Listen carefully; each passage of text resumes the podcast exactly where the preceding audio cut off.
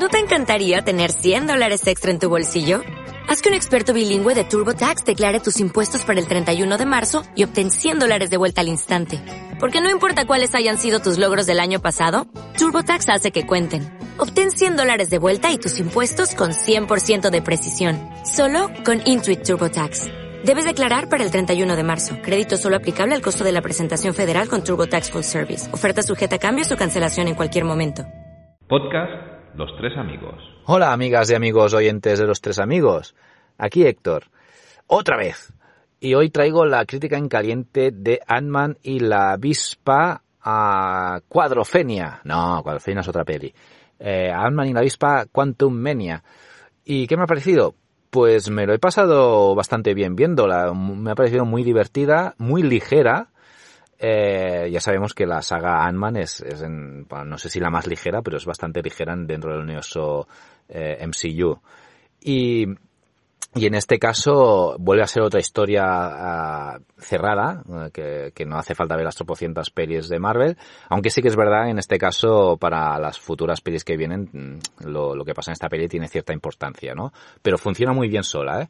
Y, y de hecho, la, la, peli es como una mini peli de Star Wars, porque la, una vez entran en el mundo cuántico este subatómico, y esto no es spoiler porque está en el tráiler y pasa en el minuto antes del minuto 15, esto ya pues se convierte esto en una película eh, muy Star Wars, ¿no? Con, bueno, un, un, plantel de, de personajes eh, bastante chulos y uno de ellos súper divertido.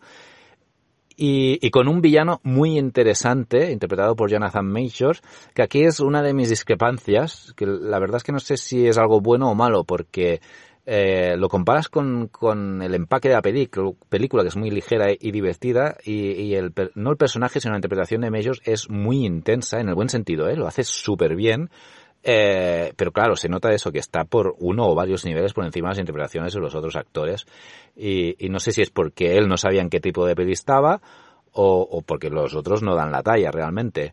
Mm, pero bueno, eh, es, un poco raro lo que pasa ahí.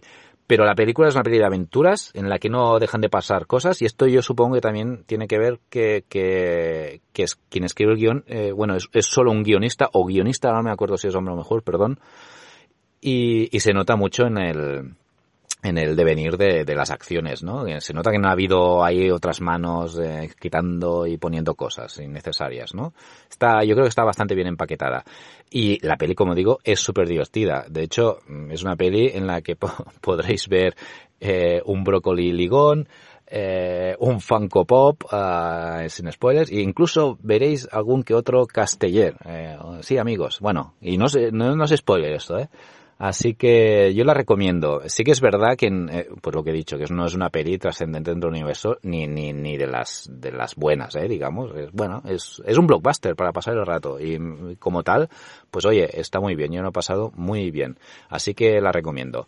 Ant-Man y la avispa Quantum Mania. En cines, amigos. Vale, un abrazo. Ah, la nota, pues bueno, eso, un seis y medio. Mm, sí, está bien. Los tres amigos.